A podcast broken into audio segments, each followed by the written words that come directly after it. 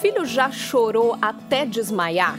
É uma pergunta assustadora, né? Mas pode acontecer, só que não é tão grave. Ele não vai morrer por causa disso, mas o susto é tão grande que acho que eu não posso dizer a mesma coisa da mãe, né? Então, neste episódio, nós vamos contar para você o que acontece e principalmente o que deve ser feito se você passar por uma situação como essa. Meu nome é Larissa Castro, sou jornalista, mãe de duas e esse é mais um Pode Falar Mãe que está começando.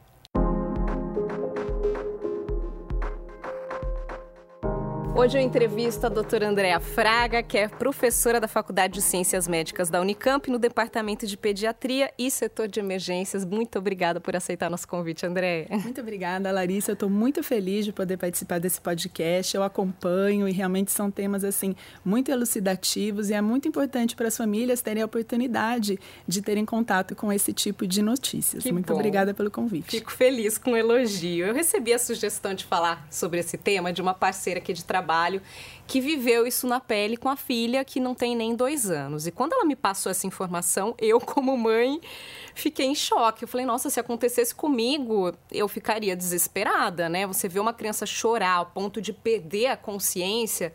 Mas aí ela me mandou a sugestão e acompanhada de um link, assim, de uma reportagem, de uma matéria na internet, que o título era Não Vai Morrer.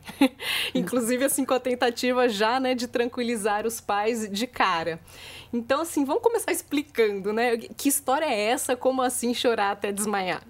Então, Larissa, é, por definição, acho que é importante a gente ter bem claro o que significa essa crise de perda de fôlego, né? Essa crise teoricamente de birra, né? Na verdade, acho que é um nome um pouco errôneo, depois a gente explica um pouco melhor. Mas, assim, na definição, é uma crise não epilética fisiológica. O que, que significa isso? Tem que ter muito claro que isso não é epilepsia, não é crise convulsiva, né? Que muitas vezes acaba aí confundindo as pessoas. E, na verdade, quando a gente fala que ela é fisiológica, é uma coisa benigna, que faz parte aí do amadurecimento de algumas crianças, né? Que tem aí alguma alteração aí já constitucional mesmo, que podem levar a ter essas crises aí de perda de fôlego, é, né? O desmaio é uma palavra correta? Se a, a criança perde a consciência. É, não necessariamente em todos os episódios, né? Então, uhum. as crises de perda de fôlego, elas, assim, são muito variadas em número de crises, né? Então, a gente tem uma gravidade também em termos, assim, do número de crises, né? Então, tem criança que pode ter crise, é um absurdo a gente pensar isso, mas que pode ter crise várias vezes no dia. E tem crianças que podem ter crises, assim, eventualmente uma vez por mês, uma vez a cada três, quatro meses, né? É isso que vai determinar você fazer aí algum tipo de procura, um especialista ou não, né? O que, que acontece no corpinho aí da criança, né? Ela tá nesse momento de choro, de impaciência e acaba segurando o fôlego, é isso? O que, que faz ela perder essa consciência? Isso. Na verdade, é assim. É, quando você tem a crise da perda de fôlego, você tem que ter um fator desencadeante, tá? Isso é extremamente importante até para a gente diferenciar de outros quadros, né? O fator desencadeante geralmente está associado a algum tipo de estresse, né? Alguma coisa que a criança passou, alguma contrariedade, algum medo, né? Ou então, em algumas situações, uma dor, mas não uma dor assim lancinante, uma dor pouca, que eventualmente a criança começa a chorar. E aí o que, que acontece? A criança chora, chora chora, chora. No final da expiração, então ela chora, ela prende o fôlego, é como se ela prendesse o fôlego e ela tivesse uma dificuldade de retornar aquele fôlego para o mesmo lugar. O que, como que isso representa? É como se você fechasse a sua caixa torácica, entendeu? Uhum. Você faz uma pressão grande na sua caixa torácica, ela fica forçada e aí a criança tem um fenômeno que chama hipoxemia, né? Diminui o oxigênio que vai para todos os lugares, principalmente aí para o cérebro, e a criança pode desenvolver esse quadro aí do desmaio. Só que antes do desmaio, a grande maioria das vezes, que também é assustador, a criança fica cianótica, fica roxinha, né? Que é aquela criança Meu que ela Deus, só fica vai piorando Exato. É, é, é. E que é muito mais comum, viu, Lari? É muito mais comum ela ficar cianótica, né? Ficar roxa. Então ela faz aquela cara, ela fica espantada porque ela mesma assusta com o que está acontecendo. Ela fica cianótica e às vezes ela perde o sentido. Às vezes ela desmaia. Na maioria ela não desmaia, ela só fica roxa, né? Aí, como ela não tem nenhum problema ou neutro de saúde, o organismo rapidamente retoma a respiração e ela volta. E é importante salientar, sabe, que ela volta totalmente normal. Ela não vai voltar sonolenta, ela não vai voltar aí com nenhum distúrbio de atenção. Então, isso é muito importante quando a gente caracteriza esse tipo de quadro, né? uhum. né? Bom, você falou algumas coisas aí que me trouxeram outras perguntas. é, a primeira é que pode, então, acontecer em qualquer situação em que a criança é contrariada. Então, assim, as, os choros que nós mães estamos acostumadas no dia a dia qualquer um pode provocar. Não precisa ser uma situação grave, um acidente doméstico, uma dor intensa. Ela pode simplesmente, não quero tomar banho, estou chorando, não vou, não vou, não vou, chorou, perdeu o ar, desmaiou. Isso pode acontecer, então, em qualquer situação em que ela se sinta contrariada. Pode, é, pode. E tem uma coisa que é extremamente interessante que os artigos atualmente eles dizem que não são só em situações de contrariedade. Tem algumas referências que dizem que essas crianças às vezes quando tem assim um riso muito intenso, as crianças que têm a predisposição, né? Isso uhum. tem que ficar uhum. bem claro, né? É, essas crianças quando têm um riso muito intenso, elas podem evoluir com as crises de perda de fôlego. Por isso que eu não gosto da história da crise de birra, né? Porque a criança não está fazendo birra, né? Quando ela está rindo bastante. Mas, assim, em qualquer situação que possa desencadear aí esse mecanismo de, prenda, de prender essa respiração, que pode ser no choro ou no riso intenso, ela evolua com esse quadro aí da perda de fôlego, né? E isso está, então, relacionado à imaturidade do sistema da criança, porque algumas crianças têm essa predisposição, né? Tem algum fator, é genético, fator genético, envolvido? Tá? É, é, o que atualmente né, tem se pesquisado pesquisado bastante em relação a isso é que existe um fator genético, né, que é um fator aí autossômico dominante, tá? E essas crianças, por isso que ah, geralmente quando as crianças vêm com as crises de birra, com as crises de birra, né, quando as crianças vêm com a crise de perda de fôlego, que vem uma avó trazendo, o que que ela acaba falando? Não, fica tranquilo, porque você também tinha isso, minha filha. Sua hum. filha tem, você já tinha isso. Você Ou então, que tem um histórico exatamente, familiar. Exatamente, Quer dizer, hereditária também. Sim, é, é, é hereditária. E então, é esse tipo de criança que pode ter esse quadro da, da perda de fôlego. Certo. E existe uma faixa etária mais comum para isso sim, acontecer? Sim. É, geralmente acontece, a primeira crise acontece em torno de seis meses a 12 meses e ela pode durar até 3 a 4 anos. Existem, assim, algumas referências, né, que já foi visto criança até na faixa etária do recém-nascido que apresentou uma crise de birra, mas não é a, não é a regra, tá? Geralmente é criança realmente mais velha nessa faixa etária e esse, o pico de incidência é em torno de um ano e meio, dois anos, por aí. É, porque imagino que quando seja bebezinho, como você disse, seis, sete meses, é até mais difícil você identificar, né? Acho que a mãe fica até mais desesperada, porque perder a consciência de repente ou até ficar assim, mudar de cor, como você falou, roxinha. Isso. Dá para os pais identificarem que isso vai acontecer. Então, eu imagino que o primeiro episódio seja um susto para todo mundo, né? Exatamente. Uma surpresa para todo mundo. Uhum, Mas a uhum, partir do uhum. momento em que isso já aconteceu, os pais podem ficar atentos a uns sinais de que a criança está prestes a perder a consciência, é isso? É, é assim como ela está muito vinculada ao choro, então qualquer situação numa criança que seja aí predisponente a ter as crises de perda de fôlego, ela pode estar sujeita a ter entendeu? É, então, assim, fica atento nisso, né? Então, você está vendo, né? A criança caiu, bateu a cabeça, né? Você levanta, ela começa a chorar você já pega, você já tenta acalentar o seu filho, né, para você coibir o mais rápido possível esse choro, né, para não evoluir para aquele quadro de uma maior potencialidade de recorrer aí com essa cianose, né, e até evoluir para o desmaio, né? Sim, uma situação como essa mais do que nunca, né, os pais têm que acolher, têm que ficar atentos Exato. e porque Sim. às vezes a gente sabe que em algumas situações a criança está lá chorando por algum motivo, né, que o pai e a mãe, claro, julgam aí como bobo, sem razão. Ah, tá uhum. bom, deixa chorando. Então é. tem que ficar em alerta aí, né? Exato. né? Já acolher para não chegar a esse ponto. Sim, sim, sim, sim, perfeitamente. Acho que, é, na verdade, né, Larissa, é, isso, é, isso é, é um conceito que às vezes as pessoas ainda têm, né? De ter que deixar a criança chorar para ela sentir o que, que é.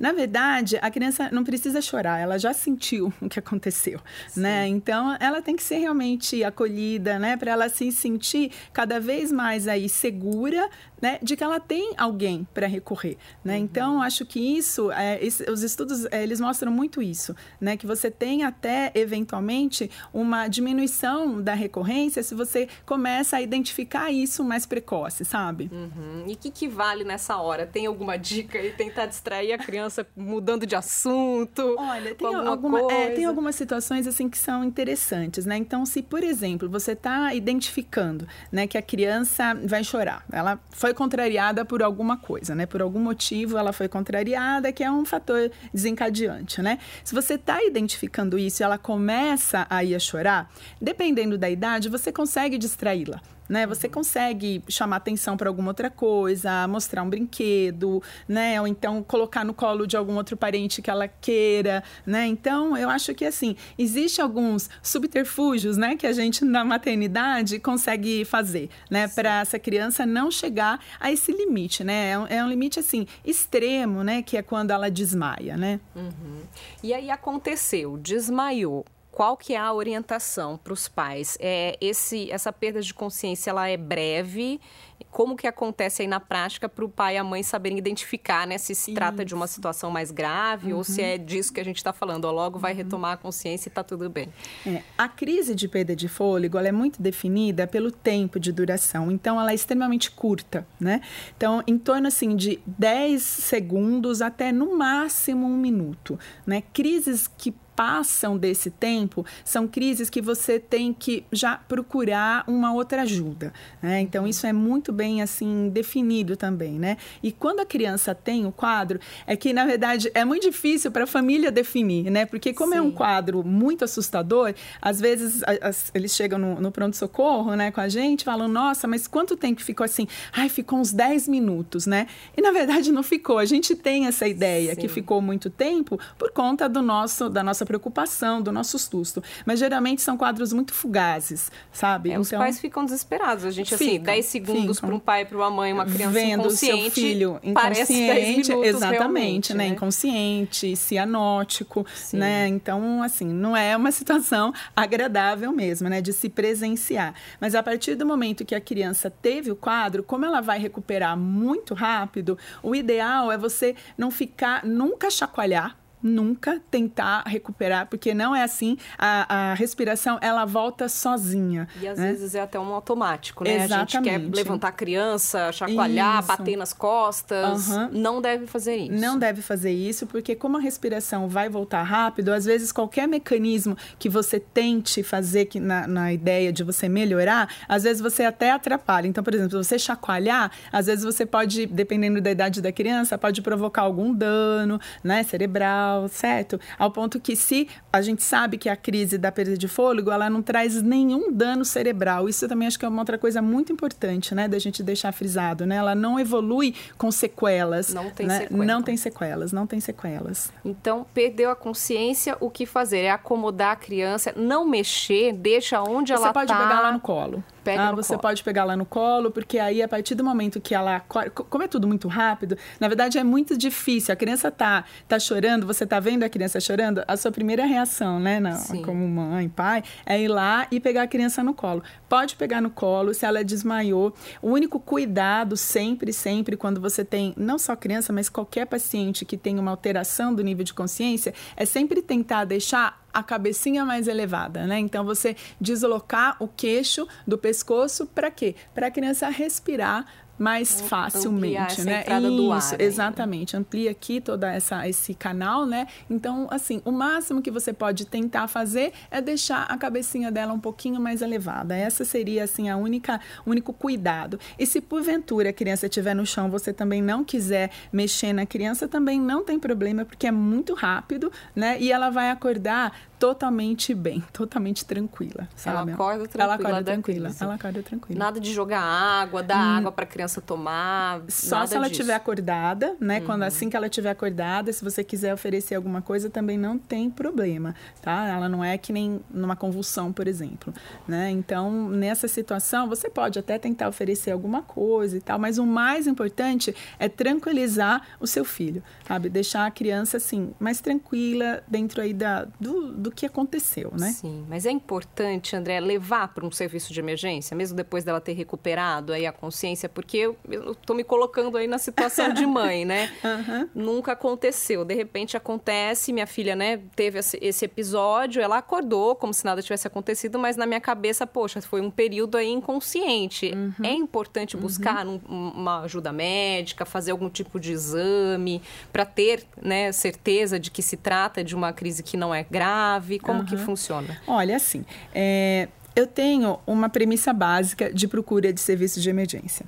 Se você tá com seu filho que te deixou numa situação de extremo susto, né, de extrema angústia, né, como foi esse caso, né, onde a criança tem uma alteração da coloração da pele, que tem um desmaio, pelo menos no primeiro episódio que isso aconteceu, é interessante essa criança ser examinada.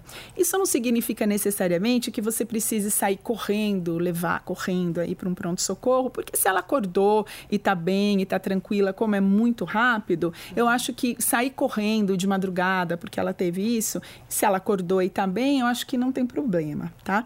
Mas assim, se no outro dia, né, você quiser fazer uma visita ao pediatra, pediatra, né, ao centro de saúde, para ela fazer uma consulta médica e realmente ser examinada, eu acho que é interessante. Pelo menos no primeiro episódio. Até porque é o pediatra ou então é, o médico da saúde da família que vai conseguir dar essas orientações para a família, Sim. né? Porque o mais importante é a família estar tá ciente da benignidade da coisa. Né? E quem vai poder passar essa segurança realmente é o pediatra ou o médico que da, da unidade básica de saúde que tiver aí mais acostumado a atender criança, né? E aí é provável que se indique o quê? Exames de sangue de uma forma geral para saber a, a, o estado de saúde da criança. Isso pode ser provocado, de repente, por uma falta de vitamina, uma falta de ferro, uma anemia. Olha, pode ocasionar esse tipo de crise ou não tem relação uma coisa com a outra? Então, na verdade, assim, isso assim tem, tem bastante estudo em, em relação à alteração de ferro. Né? Só que assim, os estudos eles não são muito conclusivos se a criança precisa necessariamente ter uma dificuldade aí de você absorver o ferro ou se essa criança realmente tem ferro baixo, tá? É, o que se sabe é que quando tem esse quadro dessa crise de perda de fôlego, você introduzindo uma suplementação aí de ferro, você tem uma diminuição no número de crises. Olha que coisa interessante, né? Não sabe assim exatamente por que isso acontece, mas geralmente a criança vai ter aí uma diminuição no número de crises, certo? Agora, em termos assim de exame, só se você tiver alguma dúvida do seu diagnóstico, certo? Então, assim, se você realmente achar que aquilo não é uma crise de perda de fôlego, aí sim você tem que pensar em alguns diagnósticos diferenciais e nessas situações entram você fazer alguns outros exames complementares, né? Uhum. Mas principalmente método de imagem, né? Ou então um eletroencefalograma, coisa desse tipo. Mas é muito raro, uhum. né? É muito raro você precisar chegar nesse tipo aí de investigação. Sim. A gente está falando aqui da situação em que ocorreu tudo bem, né? Foi rapidinho, isso, voltou. Isso. Agora, em que situações realmente deve ser acionado um serviço de urgência? Olha, se você tem uma criança que não teve um, um, um fator desencadeante, que, por exemplo, desmaiou do nada, não foi exposta a, a nenhum tipo de estresse, não foi exposta aí a nenhum tipo de dor, e essa criança desmaiou, você tem que levar ela para um serviço de emergência. Mesmo que ela tenha só chorado e aí na evolução ela tenha desmaiado. Se não uhum. teve aí um fator de estresse, certo? Isso é uma coisa onde a gente realmente tem aí que fazer algum tipo de investigação. Uma outra situação que os artigos colocam assim muito, que essa criança tem que ser levada, é se existe algum antecedente mais importante, mais grave na família. Então, por exemplo, se tem uma família onde você tem um número de pessoas convulsivas muito alto. Histórico ou, de exato, convulsão, né? Eu ia citar isso, isso, porque dependendo da crise, a criança pode convulsionar. Aí já é uma outra história, né? Isso, aí já é uma outra coisa que, assim, realmente a gente pode até é, conversar um pouco, né? Mas, assim, é, nesse, nesse primeiro momento, né, o que, que você teria que realmente tentar fazer um diagnóstico diferencial? É, sim, com essa crise convulsiva. Em algumas situações também, Larissa, se a família tem antecedente de morte súbita.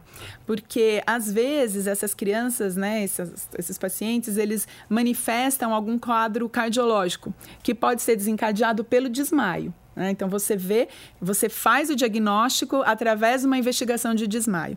Mas são assim muito, muito raros e nessas situações assim mais específicas, sabe? Sim. E claro, né, se for, se a criança realmente demorar, né, para acordar, demorar para voltar, sim, claro, ela tem que ser levada a um serviço de emergência. Perfeito. Agora, acho que antes da gente encerrar, é importante a gente trazer a parte psicológica também da história, né, André? Claro. Porque imagino que para os pais isso deve gerar um medo muito grande de contrariar a criança, né? Assim, se já aconteceu mais de um episódio, por mais que a gente saiba que é benigno, né, que a criança vai acordar bem, claro que nenhum pai ou mãe quer ver o filho perder a consciência. Uhum. E aí, acho que fica o alerta também para não, não se deixar levar por isso e fazer tudo que a criança quer, né? Porque a gente vai para um outro problema, né? Exatamente, exatamente. Olha como é difícil a maternidade, né? Então, como é a gente acha que já passou por já todos passou os desafios, tudo, acontece uma coisa vem a Larissa dessa, com né? essa bela notícia. Desculpa, gente, mas é importante, né? A gente tem que orientar. Mas eu acho assim que o mais interessante é que a gente sempre consegue melhorar, né? A vida do pai, a vida da mãe, né? Acho que a gente está aqui para tentar melhorar isso. Então, na verdade, assim, se você conseguir evitar dentro do possível, situações aí que causem extremo estresse para a criança, obviamente, se ela chorar menos, se ela ficar menos estressada, a chance dela ter essa crise de perda de fôlego vai ser menor, né? Mas assim, em situações, sabe, aonde a gente possa, por exemplo, o que é muito citado é desfraude. Né? Então, às vezes, você quer desfraudar muito rápido o seu filho e ele, às vezes, não está preparado para isso. Então, essa é uma situação de estresse. Então, é nesse sentido que você pode aí atrasar, retardar um pouquinho esse desfraude, sabe? Nesse sentido. Agora, é, fazer realmente todas as vontades da criança, né? Com medo aí que ela tenha uma crise, aí realmente é, é muito complicado. E né? também se ela já teve, se é uma coisa recorrente, como você disse, que pode acontecer até mais de uma vez no mesmo sim, dia, sim. é informar também todos os cuidadores envolvidos, né? Informar claro. na escola, claro. informar a avó, o avô, a tia, enfim. Uhum. A gente sabe que o pai e a mãe também, em, na maioria das vezes, não fica 24 horas com a criança, né? Exato. né? Então uhum. é manter todo mundo informado sobre essa possibilidade. Sim, eu acho que assim, atualmente é, todo mundo precisa de uma rede de apoio, né? Sim, então, certeza. assim, todo mundo que está ligado, que está vinculado à criança, tem que saber dessa ocorrência. Né? Como é uma coisa que é genética, então geralmente as pessoas que conhecem o familiar e tal já até sabem que isso realmente pode acontecer.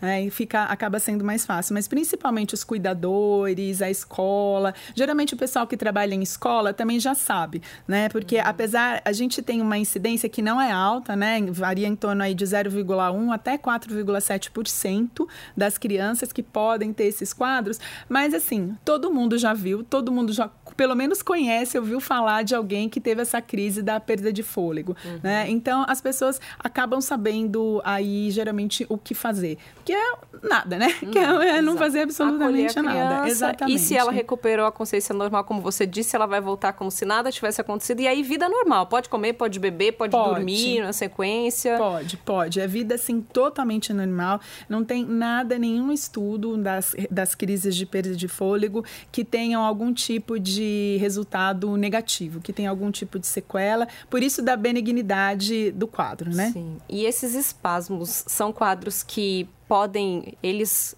desaparecem conforme a criança vai crescendo ou Sim. ela pode carregar isso até para a vida adulta? Não. Geralmente, eles vão até no máximo quatro anos. Alguns relatos da literatura de crianças que chegam até sete anos, até, mas não é o mais frequente, né? Então, geralmente, a faixa etária de corte é entre começar em torno de seis meses, 12 meses, que é o início, um pico entre 12 meses e 24 meses, dois anos, e um término até quatro quatro anos de idade. Perfeito. Ai, André, acho que a gente conseguiu tranquilizar um pouquinho os pais aqui, né? Trazer as orientações. Então, muito obrigada mais uma vez aqui pela presença, pelo convite. A gente reforça aí para o pessoal que está ouvindo, está assistindo a gente, para ficar atento, né? Trouxemos dicas importantes aqui. Obrigadão. Muito obrigada, te agradeço de novo e te parabenizo aí pelo podcast. Muito Agradeço. obrigada. Obrigada. É isso, pessoal. O susto é grande, né? É difícil pedir calma, agir com tranquilidade, mas é importante que você esteja preparado para isso. Se você gostou desse conteúdo, compartilhe com os pais que você conhece, se inscreva no nosso canal no YouTube, dê uma estrelinha aí na plataforma de áudio preferida e a gente volta sempre na semana que vem com mais conteúdo para vocês. Beijos e até a próxima.